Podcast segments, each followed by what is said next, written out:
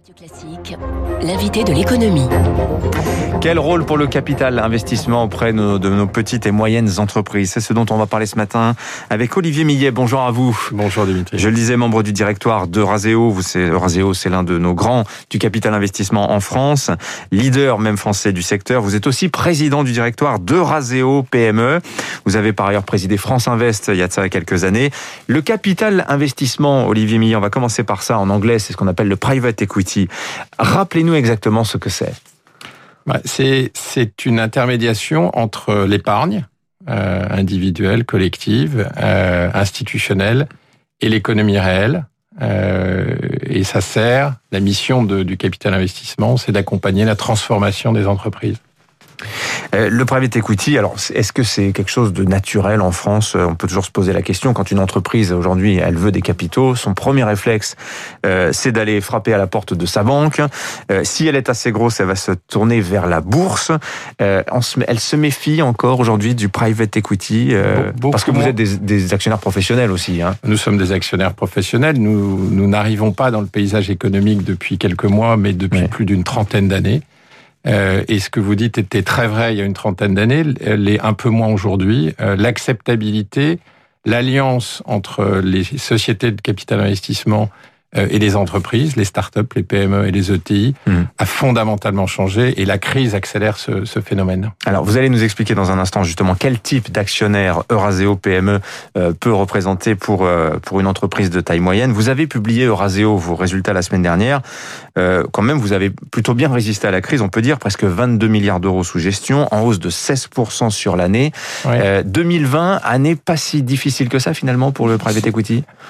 Euh, c'est une année, c'est pas une information, c'est une année totalement paradoxale où, le premier semestre a été, a été une, une, période de tension euh, immense, euh, peut-être même un test pour le capital investissement et les entreprises qu'on soutient, et une réalité du deuxième semestre qui est même pour nous surprenante en termes de résilience, de rebond et de perspective. Alors, euh, présentez-nous un petit peu Euraseo. Quel profil d'investissement vous ciblez Je donne cette information au passage. Vous êtes au capital de 24 des sociétés du Next 40. on peut citer Doctolib, Mano Mano, euh, Payfit qui vient de lever 90 millions d'euros, Vestiaire Collective aussi dont on a beaucoup parlé ces derniers jours. Euh, c'est, euh, on va dire, euh, un segment d'investissement parmi d'autres hein, pour vous. Hein. Alors, oui, alors c'est aujourd'hui devenu un, un, un, secteur absolument phare dans, dans l'allocation de, des capitaux et l'allocation des, des capitaux de nos clients.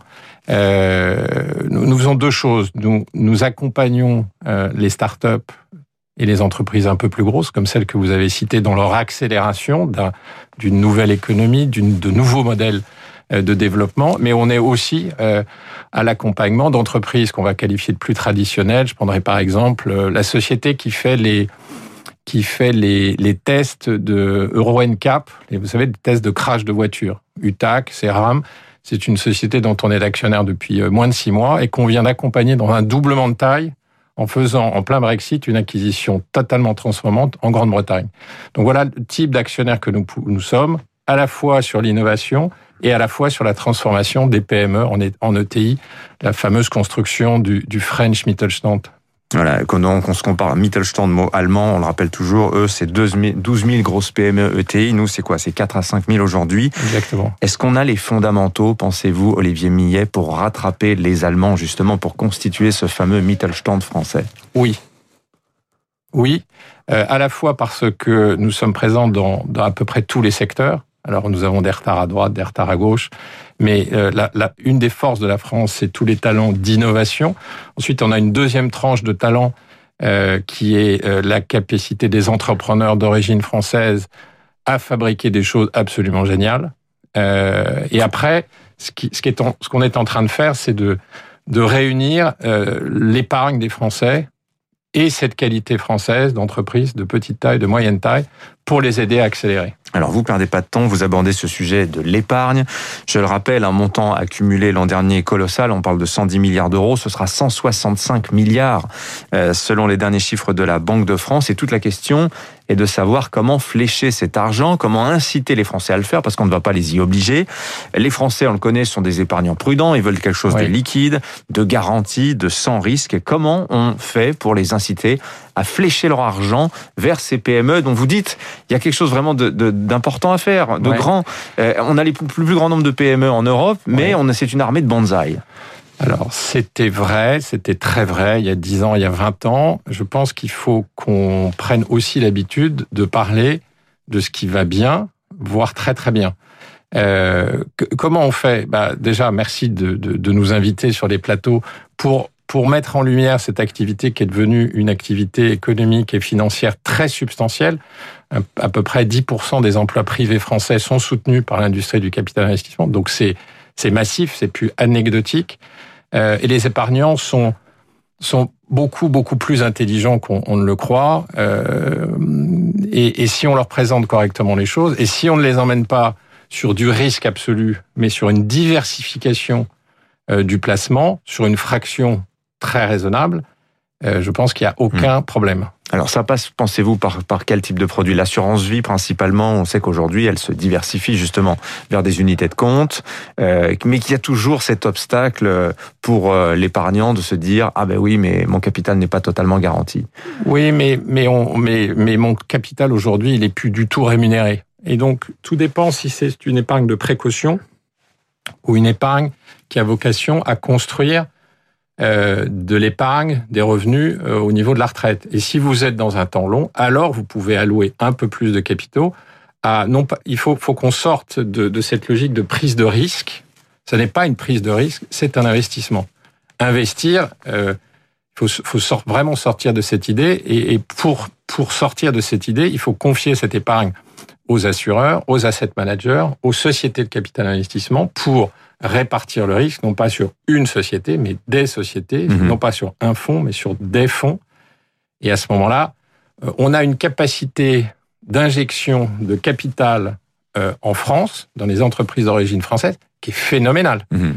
Et, la très bonne nouvelle, c'est que l'infrastructure, le lien entre l'épargne et, euh, et, et, cette économie réelle, il est là. C'est 350 euh, sociétés et fonds de private equity qui sont actifs en France sur des startups, des PME, des ETI. Et il manque ce lien entre l'épargne et, ce monde qui s'est structuré. Et Euraseo fera prochainement des annonces euh, d'acquisition dans le domaine du courtage, de l'épargne vers cette économie réelle. D'ailleurs, les assureurs sont prêts à faire des efforts, hein, même à garantir un peu de liquidité sur ces placements, normalement qui sont euh, bloqués pendant plusieurs années. Euh, il y a un secteur, on terminera par ça, Olivier Millet, qui vous intéresse beaucoup aussi, c'est le domaine de la santé. Euh, L'État vient de vous confier un fonds d'action de, de, près d'un demi-milliard d'euros. Expliquez-nous un petit peu le mécanisme, et surtout pourquoi la santé? Alors, d'abord, c'est pas l'État. Rendons à César ce qui est à César. Mmh. Ce sont les plus grands, les 20 premières compagnies d'assurance françaises plus la caisse des dépôts. Donc c'est bien de l'argent privé. Il y a un bout d'État quand même dedans. Mais oui, via la CDC. Mais c'est mais c'est donc très bien qu'il y ait cette alliance entre de l'argent public mais beaucoup d'argent privé. donc remercions du, du courage économique de, de, nos amis assureurs fédérés euh, autour de la FFA. Nous ont confié euh, effectivement ce fonds pour investir dans euh, cette économie réelle de la santé.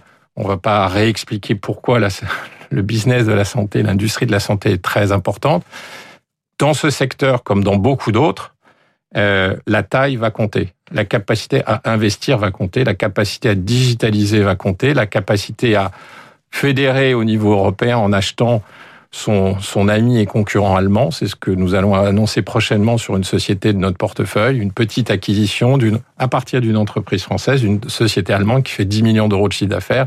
L'Europe de l'économie, se passe au niveau politique, au, niveau macro, mais se passe aussi au niveau microéconomique. Et on s'en occupe. Vous visez 15 à 20 sociétés à travers ce demi-milliard. Ça veut dire que pour chacune de ces sociétés, on va être sur des enveloppes conséquentes. On sort enfin de ce drame français, à savoir que les tickets souvent sont, sont, sont assez... Sont, là, là aussi, euh, attention aux imageries d'épinal. On a aujourd'hui, sur tous les segments de marché, la capacité de trouver 1 million, 10 millions, 100 millions. Ça, c'est le premier point et pas une fois, un certain nombre de fois. Et sur ce secteur de la transformation euh, des entreprises de santé en ETI euh, de développement, le, lien entre croissance et quantité de capital injecté dans l'économie est totalement évident. Regardez ce qui s'est passé sur 40-50 ans dans la Silicon Valley. Nos amis américains ont énormément de talent. Ils ont eu aussi l'intelligence collective et économique d'injecter énormément d'argent. Montrez-moi combien vous avez levé de capitaux, je vous dirai si vous avez une perspective de développement. Hmm. Après, ça marche pas à tous les coups.